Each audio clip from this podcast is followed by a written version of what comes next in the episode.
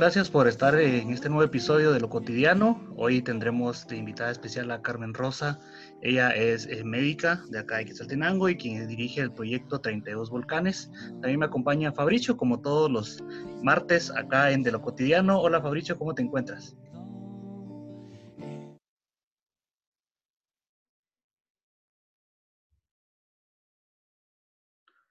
Creo que Fabricio tiene unos problemas todavía en su audio. Eh, pero ya creo que se está conectando. Hola, ya, ya, lo solucioné. Hola Manuel, ¿cómo estás? Eh, qué, qué, gusto poder saludarte. Eh, creo que se ha convertido pues este espacio en, en, un espacio donde estamos conociendo y reconociendo pues después a profesionales que están aportando pues desde su contexto eh, pequeñas semillas en, en, nuestro medio y que esperamos pues que los frutos los podamos eh, ver lo más pronto posible. Yo quiero darle la bienvenida a mi querida Carmen Rosa Alvarado Benítez, yo le digo Carmencita cariño, porque eh, pues tuve eh, la oportunidad de trabajar con ella algunas temporadas de teatro cuando yo era joven y ella era una niña, así que te damos la más cordial bienvenida, mi querida Carmencita.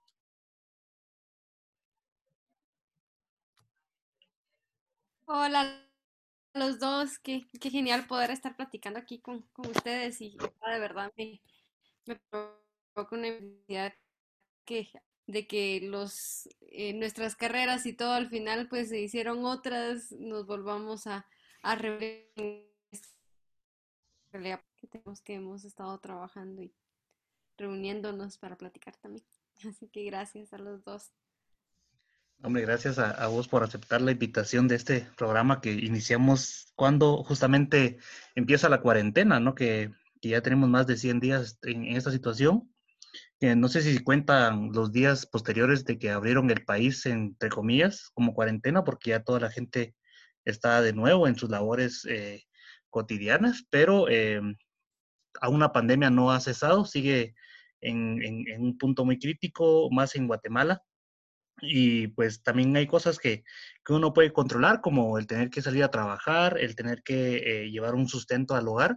Y todo esto pues también tiene como consecuencias, pero uno en la medida de lo posible siempre tiene eh, esas medidas eh, precautorias para el cuidado personal.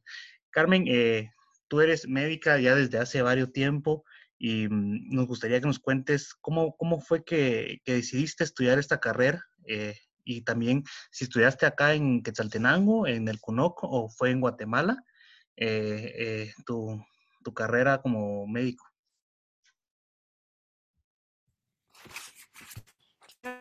Eh, ya llevo, se pasa súper rápido el tiempo, ¿verdad? Me asusta decir que ya tengo ocho años de, de haberme graduado de médico general.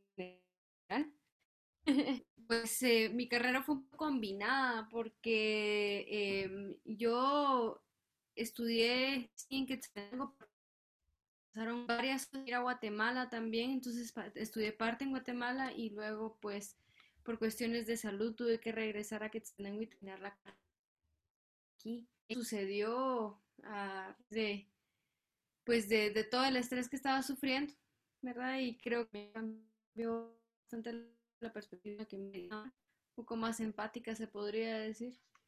Eh, no es lo mismo ser un médico que no ha sobrevivido de ninguna eh, experiencias, ¿verdad? De, de, perder por momentos la salud. Entonces, creo que eso me hizo cambiar un poquito, quería hacer medicina. Y pues, ¿cómo escogí medicina? Fue, en realidad, es bien, me, me gusta y me conmueve cuando tenía cuatro años. Eh, mi papá pues siempre estaba constantemente eh, eh, como esa parte de mis hermanos y, y nos llevó a una ceremonia maya. Y él aquí dijo que yo y precisamente pues lo fui, ¿verdad? No sé si esa opinión tuvo que ver con lo que iba a decidir más adelante o si de hecho sí, ¿verdad? Nunca sé qué creer, pero, pero a mí sí me gusta pensar en que mm, mis habilidades, digamos, y mi y me lleva a arte de, de, curar no solo, no solo cuerpos, sino almas y, y, colectividades, ¿verdad? que y la otra razón por la que seguí medicina, que era tal vez lo más, lo más fuerte, ¿verdad? Lo más intenso, es que los que yo mismo tiempo de, existir y es, son como programas transgeneracionales, digamos, porque pues eh, de hecho los inicié mis papás más medio de conflicto armado, ¿verdad? Entonces era una cosa bastante, creo que era un acto de amor, eh, un acto solidario, un acto de, de, de cambios tal y contrariamente como se está, lo que estaba pasando en ese momento, ¿verdad? Que en tiempos de guerra se buscara y, pues yo vi todo ese proceso, al final, eh, pues obviamente me, me tocó mucho la, la parte de las, las y, y de, de, la comunidad, ¿verdad? Como de buscarnos a nosotros mismos en esta comunidad quetzalteca, guatemalteca. Entonces, de que era pequeña yo fui a todos los proyectos, mis amigos eran los niños del proyecto, nosotros íbamos al centro de apoyo familiar y de cosas y pues em, obviamente no fue la única carrera a la que yo quería eh, aplicar. No, no, era opción, es una cosa importante para mí, ¿verdad? Siempre estuve un poquito partida entre las cuestiones de arte y medicina y al final casi como la presión social me llevó a medicina, pero tengo que decir que era, un, era una cosa que yo sentía mucho, tampoco lo estaba haciendo como por obligación, sino proceso que vean mis papás eh, en los programas y, y, ver a las comunidades, el, el, el estado, contexto que se no solo las hablando solo de comunidades rurales, ¿verdad? Estamos hablando de, de nuestra comunidad, ¿verdad? De, de, lo enferma que estaban y de cómo yo podía tener alguna voz eh, desde la desde los expertos, ¿verdad? Desde los expertos que regularmente son más escuchados pues es realmente...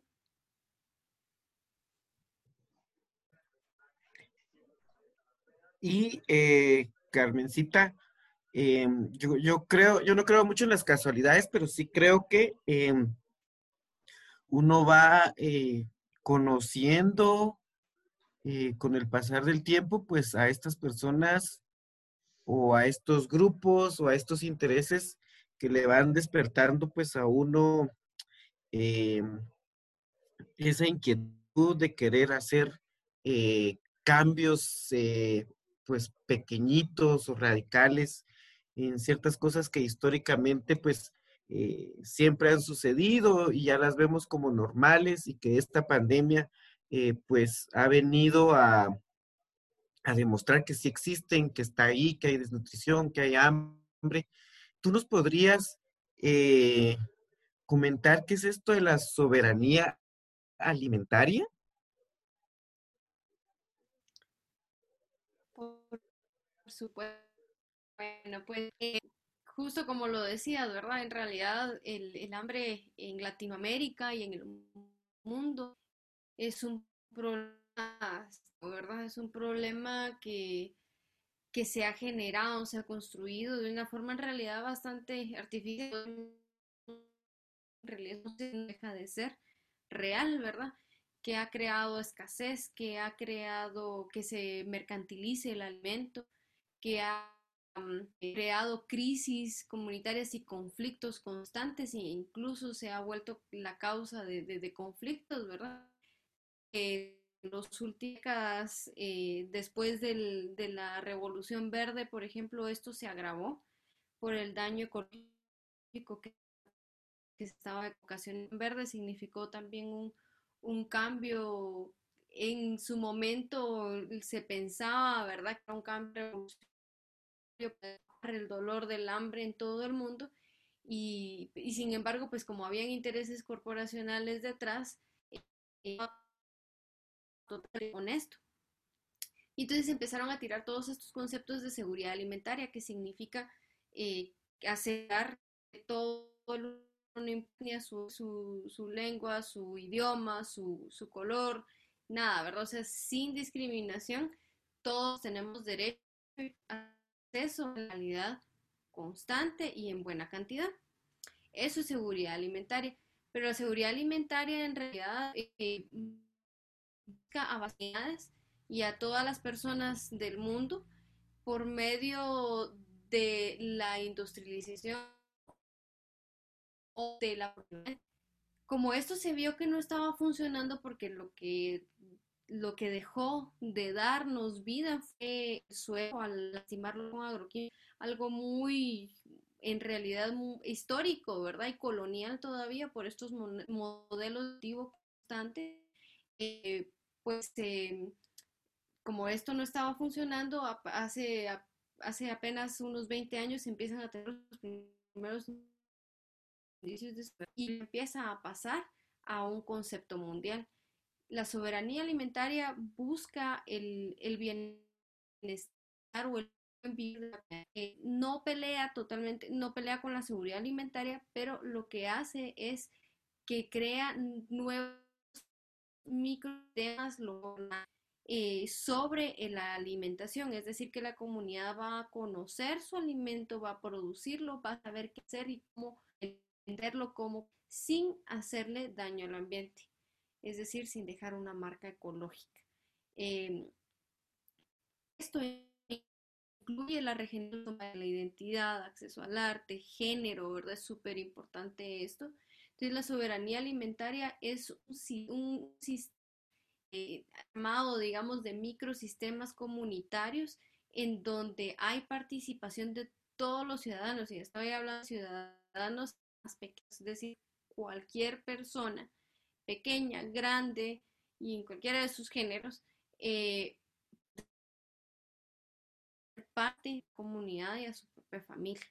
Empieza con un consumo un poco más consciente y con la producción local sin daño a la tierra. Y, y, tarea inicia con algo tan pequeño como una semilla.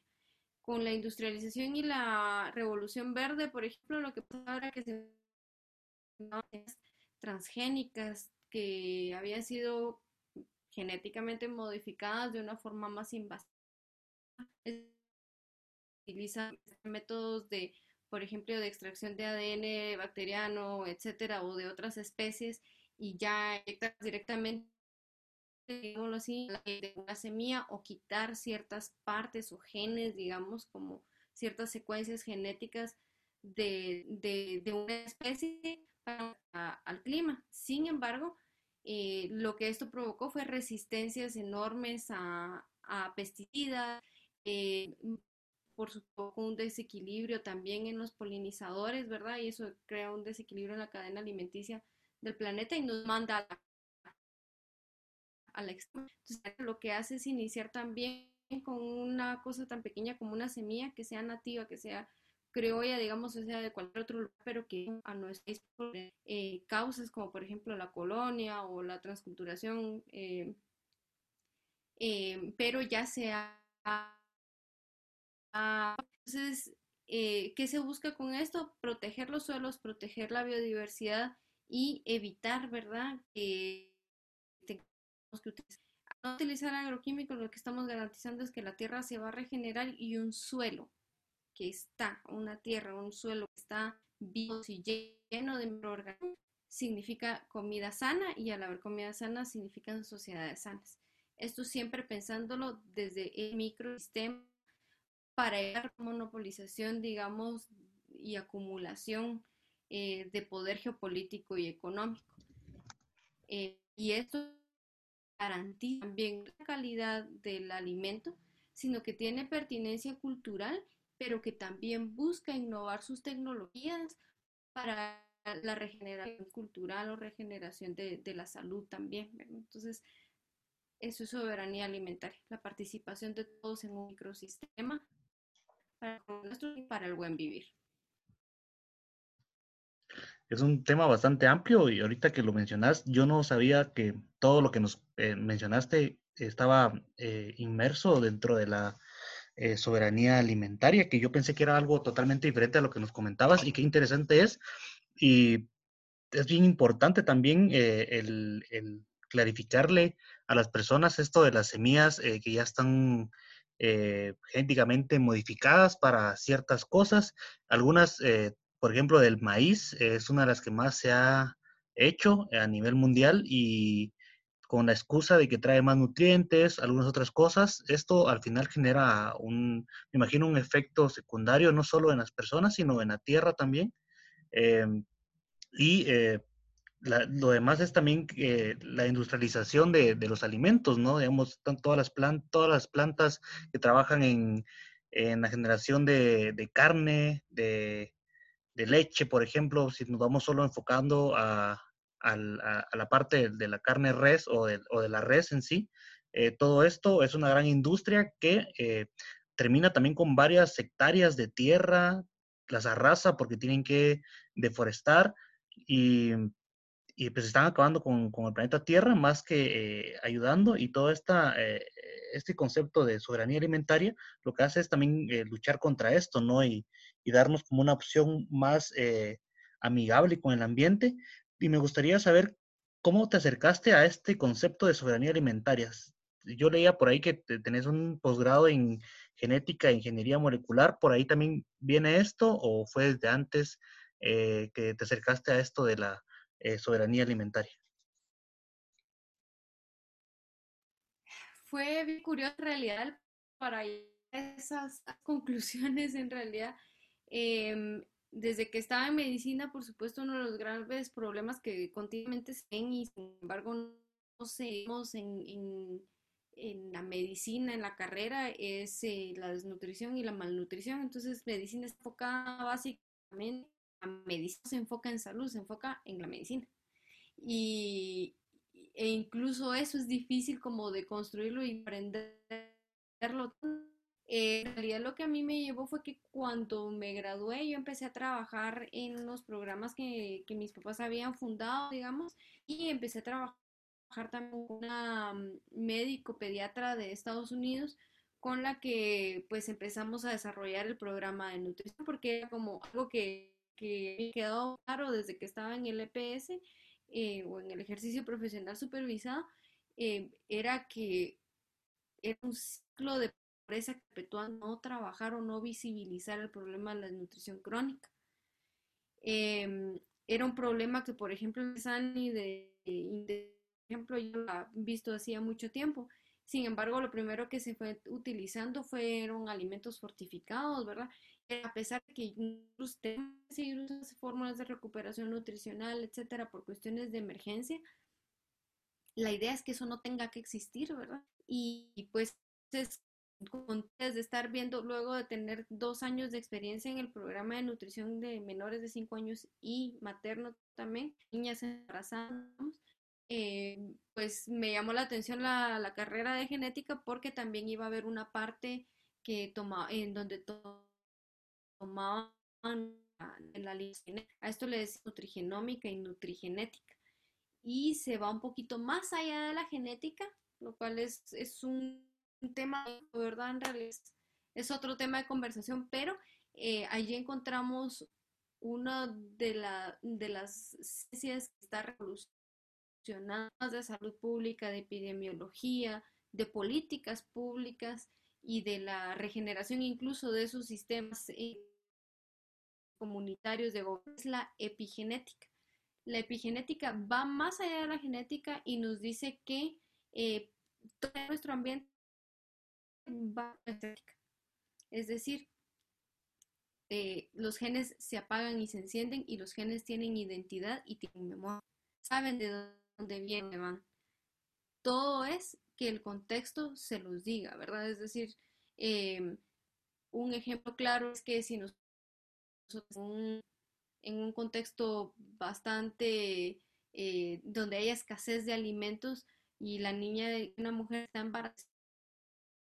embarazada, y no hay suficiente alimento eh, para que el niño sobreviva, pues lo más simple es que crezca chiquitito en lugar de morir. Y si la mayoría de mujeres en Guatemala son tan pequeñas que tienen una cadera muy pequeñita, pues lo más lógico es que se reorganicen genética para que se enciendan los genes que digan, bueno, como no pudimos comer suficiente, pues vamos a nacer pequeñitos y vamos a reservar grasa en nuestro abdomen para que en el próximo en, los, en el próximo tiempo, pues si no tenemos suficiente alimento, lo vamos a reservar ahí.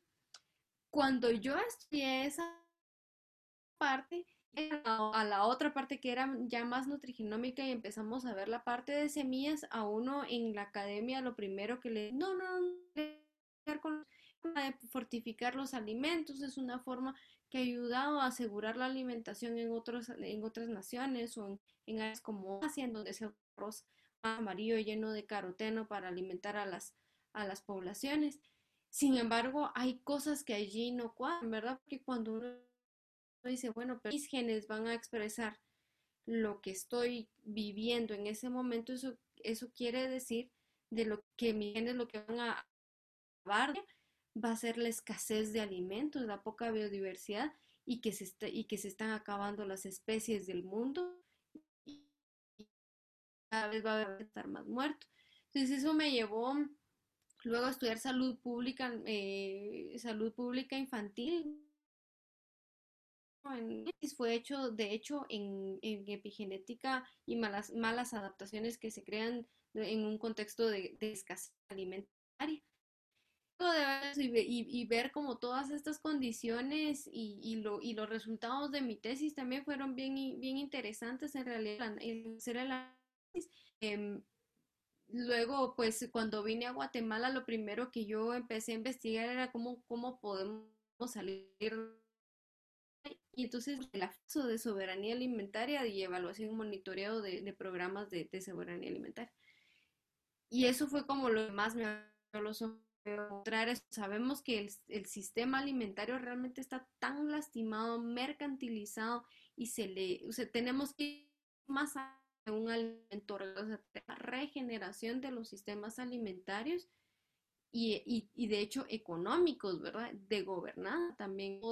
Podemos ¿Cómo llegar a la soberanía alimentaria? Fue un proceso súper largo de ocho años de experiencia de estar trabajando con niños, de estudiar para apodarlo y, de, sumergirme también muchísimo en, el, contexto de económicas y de cómo estas semillas eh, sí ayudaron en, en, en, vastedad, digamos, dar alimentos y lo fue eh, influir, digamos, en un sistema más, en un sistema que solo ofrece escasez y un premisa es la administración de recursos escasos. Entonces, ¿cómo pasamos esa premisa de, que, de que debe el alimento no debe ser una cosa escasa y los recursos naturales no son escasos, son abundantes. La técnica que usemos van a determinar la cantidad y la calidad. Entonces, eh, tengo más o menos cuatro años trabajando ya y, pues ha sido todo un proceso, uno aprende cosas todos los días, ¿verdad? De cuánto más significa la soberanía. Tiene que tener acceso al arte, tiene que estar vinculado con, con los procesos culturales y, y la identidad.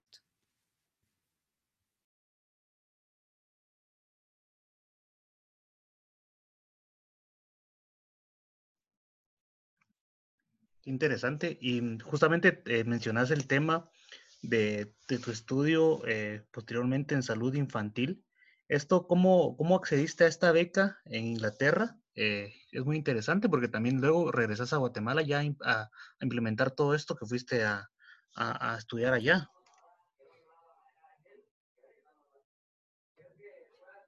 Sí, fue lo mismo, un proceso personal también bastante eh, difícil al final porque yo eh, empecé a hablar de todo esto, pero no, primero no me sentía bien y, y, pues tenía esta, esta cuestión de salud que no me dejaba residencia y quería hacer la residencia de pediatría, la quería hacer o en México o en Estados Unidos. Sin embargo, ninguno de los dos países fue mi amiga. Exámenes, en una vez me enfermé y perdí todo el dinero que había, había gastado para hacer esos exámenes. Y dije, bueno, pues no voy a invertir en eso porque hace de enero o, me voy a tardar dos años más en lograr hacerlo. Y en eso fui a la oficina de Relaciones Exteriores de la USA, Guati. Estaba y pues eh, me dijeron, mire, usted es candidato, si usted habla inglés y tiene este programa, yo viendo, estaba, perdone que me metí a ver su currículum, estaba para muchos candidatos para esta beca. Entonces dije, y eso fue una semana y media, una semana y días antes de que cerrara la aplicación. Y dije, pues, a ver qué pasa. Vi a ver la página de Chinning, que es de, un programa de la embajada y de Commonwealth y del FCO también, que son como todas las oficinas de que trabajan en diferentes lugares de, de mundo, más compañías, digámoslo así.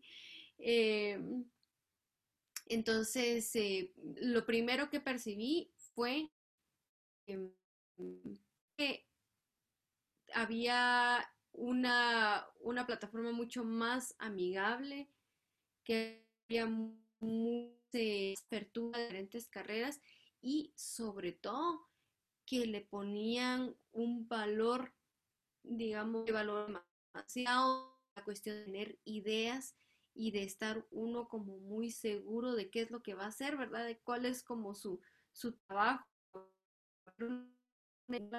Y eso en realidad para mí ya era, ya era bastante, pues no a decir que simple, pero era un poquito más fácil en el hecho de que estado trabajando pues decían ahí, bueno, uno de los aspectos que tiene que tener esta persona para poder eh, aplicar esta beca es que haber liderado algún proyecto creado que, que, tenga una forma medible, digamos, de, de, su, de su impacto como profesional, no solo que también tenga una idea más holística de lo que está haciendo, ¿verdad? Que no sea como, ah, sí, me quiero ir a, no, a estudiar neuros que está pero, pero si no tiene una idea para, para poder ayudar a su población, digamos, después de eso, pues no tiene mucho sentido. Entonces, creo que es que toma la de la gente, la inteligencia emocional, el, liderazgo, y es, es, es, una beca realmente muy, muy chilera, también eh, la cuestión de la colaboración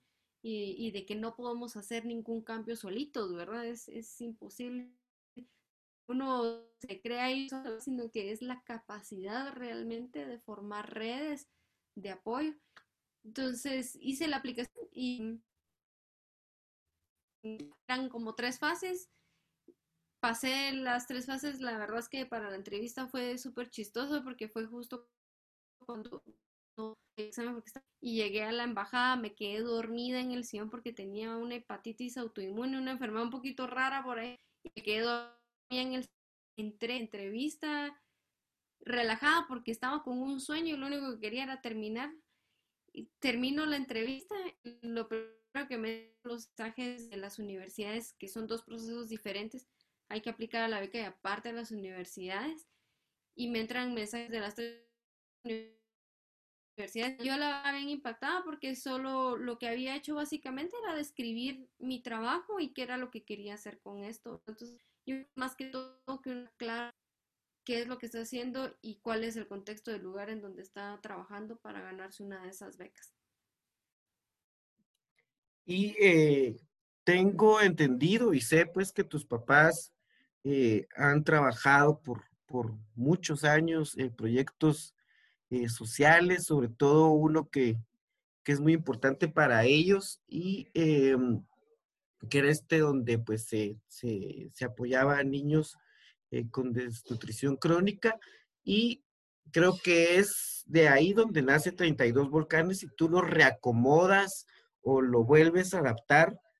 ¿Cómo es que tú empiezas eh, todo este proceso de crear 32 volcanes junto con tu familia? Em, bueno, los programas ya tenían alrededor de 30 años y estuvimos trabajando,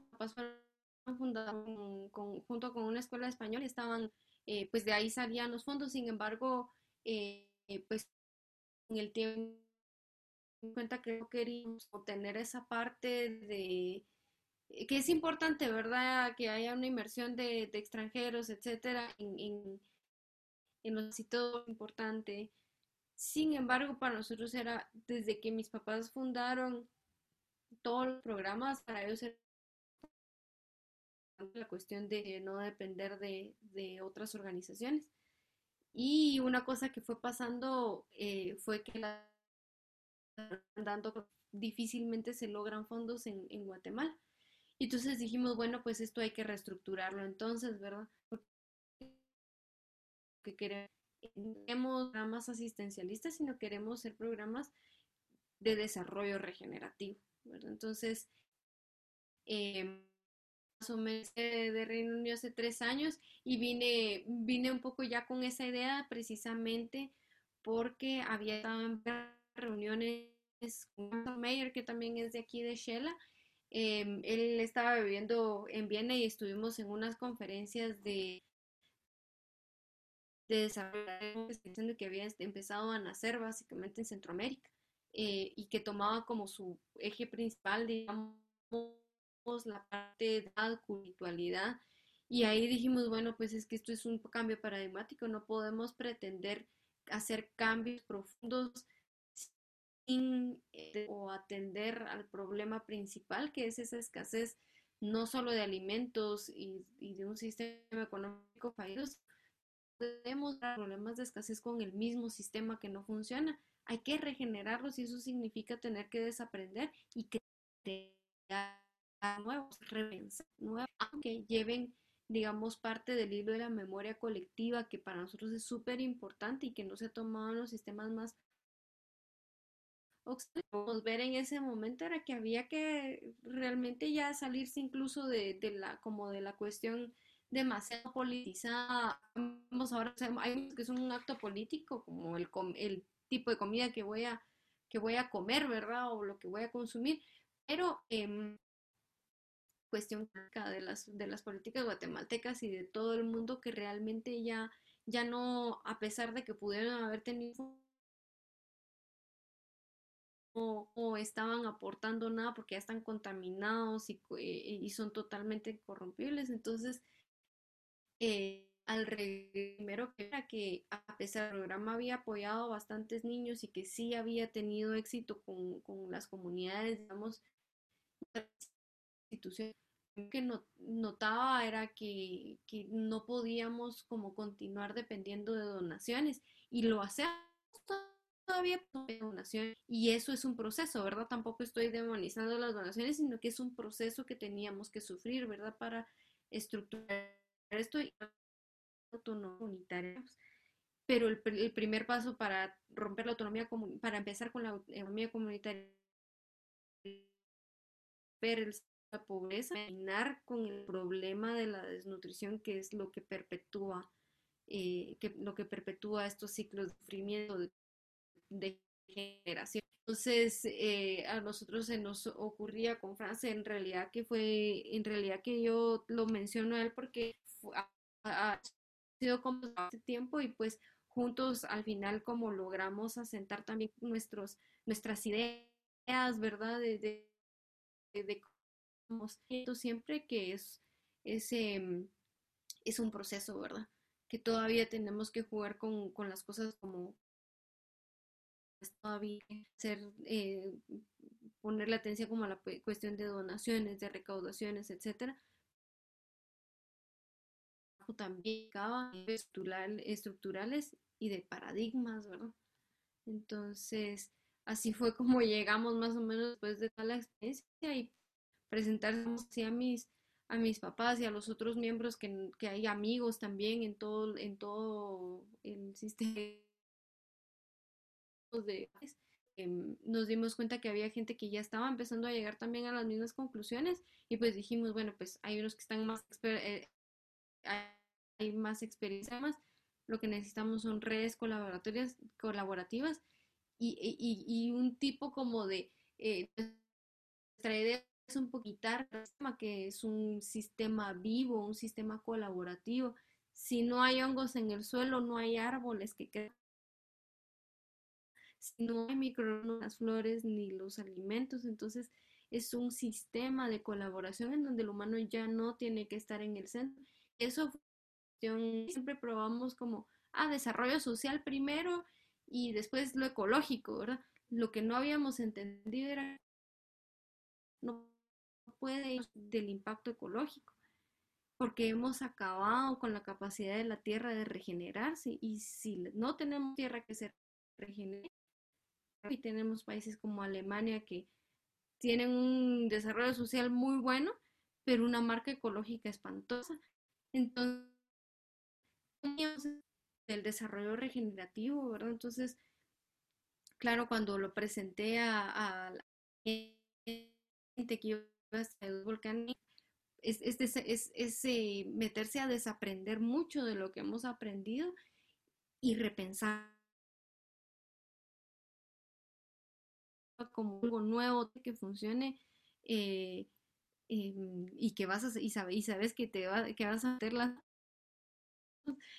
eh, al final es bien fascinante también ver cómo es ese proceso porque también ya hay cosas que aprendiste. Pues eh, formamos los ejes que manejamos ahora. Sí, es un proyecto muy, muy bien formado y que justamente trabaja con, con esta base, creo que, que, es importante en todos los proyectos, que es la colaboración y la comunidad, que sin ellos no saldría adelante. Y justamente eh, uno de los, eh, eh, digamos, de, los, bastiones que ustedes tienen es esto, el trabajo en comunidad y que otras personas se van sumando al proyecto desinteresadamente. Y uno de estos es, por ejemplo, Unifaz, que les ayuda con esto de los trueques. ¿Nos podrías contar un poco también acerca de estas maneras en que las demás personas podemos ayudar a 32 volcanes? Claro, Bonnie es un ejemplo tal, ¿verdad?, de, cómo eh, crear nuevos pequeños, digamos, la donación, sino que también se repiense un pequeño sistema económico, ¿verdad?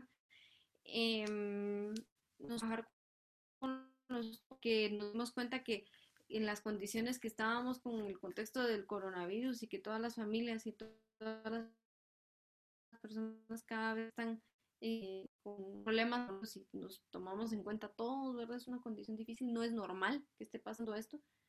Eh, dijimos, bueno, pues entonces habrá dinámicas sociales que se hacían antes como los trueques, porque no tenemos nosotros muchos fondos como para continuar donde parina de por vida y, y, y, a compañías de alimentos que todo viene empacado y que no sé, pues que sí tenemos artes, libros, tenemos eh, conocimiento para impartir con talleres, tenemos eh,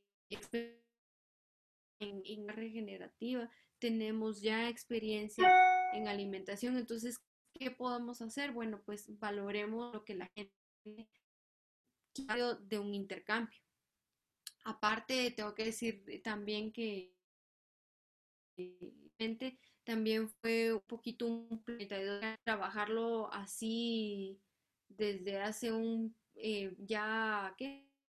dos porque en el mundo pero que también hay amigos de Zimbabue, de Lesoto, de, de un montón de lugares de, que estaban trabajando y pues es una forma también como empezar como a practicar estos pequeños modelos de intercambio que se vuelven un de con la gente. Miren, ustedes me apoyan con esto, estamos incentivando la regeneración de nuestra sociedad. Yo le doy un poco de lo que yo tengo, ¿verdad? Es valorizar lo que cada quien hace y, que estemos un poco basados porque hay abundancia de, de conocimientos y cosas. Entonces, cuando eh, Bonnie recibió, antes de que, de, que Bonnie entrara, yo le llevé su primer trueque de libros y, me, y, de repente se le encendió la luz, mira, necesito, quiero apoyar en esto. La bici es otro sistema económico que deberíamos, que deberíamos incentivar y lo estamos haciendo por partes, todas las otras y que no por moda, sino por necesidad, ¿verdad? Por, por cuestiones de cambio climático, ¿verdad? De todas las catástrofes que están sucediendo ahorita, necesitamos enfocarnos en promover las cosas que van a darnos a continuar con este cambio hacia la, abundancia, digamos. Entonces me dijo Bonnie, a mí me encanta esto, entonces ¿por qué no promovemos con bici y con los libros? Y, y yo voy a estar ahí este, el momento que pueda como, como un voluntario, ¿verdad? Eh, de hecho, nosotros estamos trabajando con una plataforma que se llama, que es una moneda, pero que su filosofía está basada en ecosistema y en una cuestión de abundancia, ¿verdad? Entonces, otra economía actual. En SITS no existen recursos que puedan ser escasos, entonces lo empezamos a trabajar con esta nueva economía, pues podamos eh, eh, presentársela al mundo más un poquito como es, ¿verdad? Y la comunidad pues pueden ustedes apoyar pues con eso, ¿verdad? Si ustedes, si ustedes son artistas que tienen piezas, por ejemplo, si son, nosotros les, les intercambiamos por talleres o por lo que nosotros tenemos en, en, en nuestro, como libros, decía que, la cosa, o, con, o, por ejemplo con Casa, ¿no? Que ha estado eh, donando bastante incaparina y ha conseguido bastante eh, Zoom ejemplo, ofrecer los talleres, ¿verdad? Entonces, em, si quieren más información, están las páginas. Volcán, como info arroba 32volcanes.org y nosotros le mandamos los catálogos de lo que está disponible en Truec y, también de otras formas de apoyar, como por ejemplo si quieren eh, si quieren algo de ventas como en agroecología, eh, que tenemos pilones, semilla de eh, cajas para de bambú, todo en agroecología y, les podemos ofrecer otro, otro montón. Entonces está la librería, entonces catálogos y se los podemos enviar con gusto, ¿verdad? Esas son formas de apoyar y también pues hay voluntariados o trabajo también que nos falta. Y eh, Carmencita, esta es casi que ya la recta final del episodio de hoy. Yo te quería eh, preguntar, durante esa época que hiciste teatro, eh, ¿el teatro despertó algo en ti, sensibilizó algo en ti? Eh, ¿Tiene una relación directa con, con la Carmen que conocemos el día de hoy? Totalmente, totalmente, por supuesto que a mí creo que eh, el cualquier arte, en cualquier, el arte en cualquiera de sus lenguajes, digamos, no son forma de, de expresión, ¿verdad? Sino es también una forma como curativa para el alma, ¿verdad? Y también una forma de nuestras inconformidades. Y yo creo que cuando, cuando estaba en teatro, eh, hecho pensé seguir todavía con las artes escénicas porque yo pues ahora, hasta ahora, años después, vuelvo al arte y nuevo un poquito con lo que antes que era también canto, ¿verdad? Entonces, eh, son, son cosas que yo creo eh, permanentes, ¿verdad? En, en, en, toda mi vida y que de hecho han sido quizá el, un para, para poder continuar mi trabajo y que por eso siempre ando como buscando también, eh, no artista, que, que, que, a veces pareciera que 32 volcanes es un revoltijo, les digo porque yo sé que hay arte y que está también la comida. Arte es partidad, ¿verdad? Y la identidad pues no es un fenómeno estático que no, que no pueda ser modificado por por una parte esencial de la humanidad que es el arte. Entonces, por supuesto que el teatro, por supuesto que la literatura en mí han tenido una, una marca imprescindible para poder hacer lo que hago. tiene Y eh, pues ya para ir eh, finalizando, quisiera que eh, nos compartieras tu, top 5 de canciones que han marcado tu vida nos, mandaste, nos mandaste un listado como de 20 canciones, pero en este momento quisiera que nos comentaras de manera breve del 5 al 1, ¿cómo sería el top 5 de esas canciones que han marcado la vida de Carmen Rosa?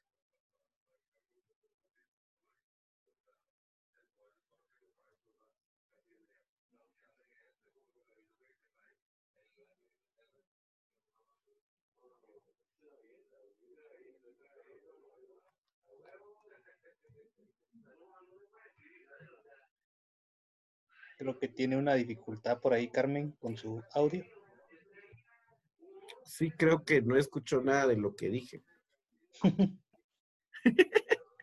Ay. Perdón, perdón. Eh, pero pues mi top 5, la primera canción, la que ustedes pusieron, obviamente es porque pues, esa canción, ¿verdad? Con Luis Alberto Spinetta. La siguiente sería uno de mis cantantes también, que tiene unas letras y unas demandas sociales así súper fuertes y la canción Children también explica un poquito como la cuestión de todo lo que ha hecho la humanidad y cómo deja a los niños, pero que todavía, y, que van a ver pero que todavía podamos eh, eh, regresar y meternos un tren de, de, la felicidad. Eh, de cuestionamiento del universo y de todo lo que está pasando constantemente sería Mercury Rev con Halls y con que el mar así inmenso y las estrellas del universo. Y mm, ah, creo que Haiti también Arca que habla de la condición de, Haití, ¿verdad? Que nunca ha sido libre, pero sigue en la lucha y que las balas no pueden matar algo que no ven. Eh, eh, creo que ya como una cuestión más personal y emocional mía es eh, Patti Smith con Camping al llegar otra vez a, a, la esencia personal de uno, ¿verdad? La esencia del alma y de lo... Muchas eh, gracias, Carmencita, por eh, compartir el día de hoy. Siempre es grato coincidir contigo. Estoy muy feliz de conocerte, eh, de ver que, has forjado pues un camino que yo sé que es largo y muy ancho. Y yo ya me voy despidiendo, así que no sé si quieres agregar algo antes de despedirte, Carmencita. Y pero antes yo les digo feliz noche, eh, buenos días, feliz tarde, nos vemos en el siguiente episodio. Ahora sí, el tiempo es tuyo, Carmencita. Gracias por, por invitarme, es súper chulo de verdad hablar con, de, de, esto con tanta libertad. Y de verdad vamos hacia el, camino de la abundancia, como lo dice, vamos a Pachílica y a la como lo dice el Pobu. Y nos pues los invitamos a ser parte íntegra de, de estos cambios paradigmáticos que necesita el país.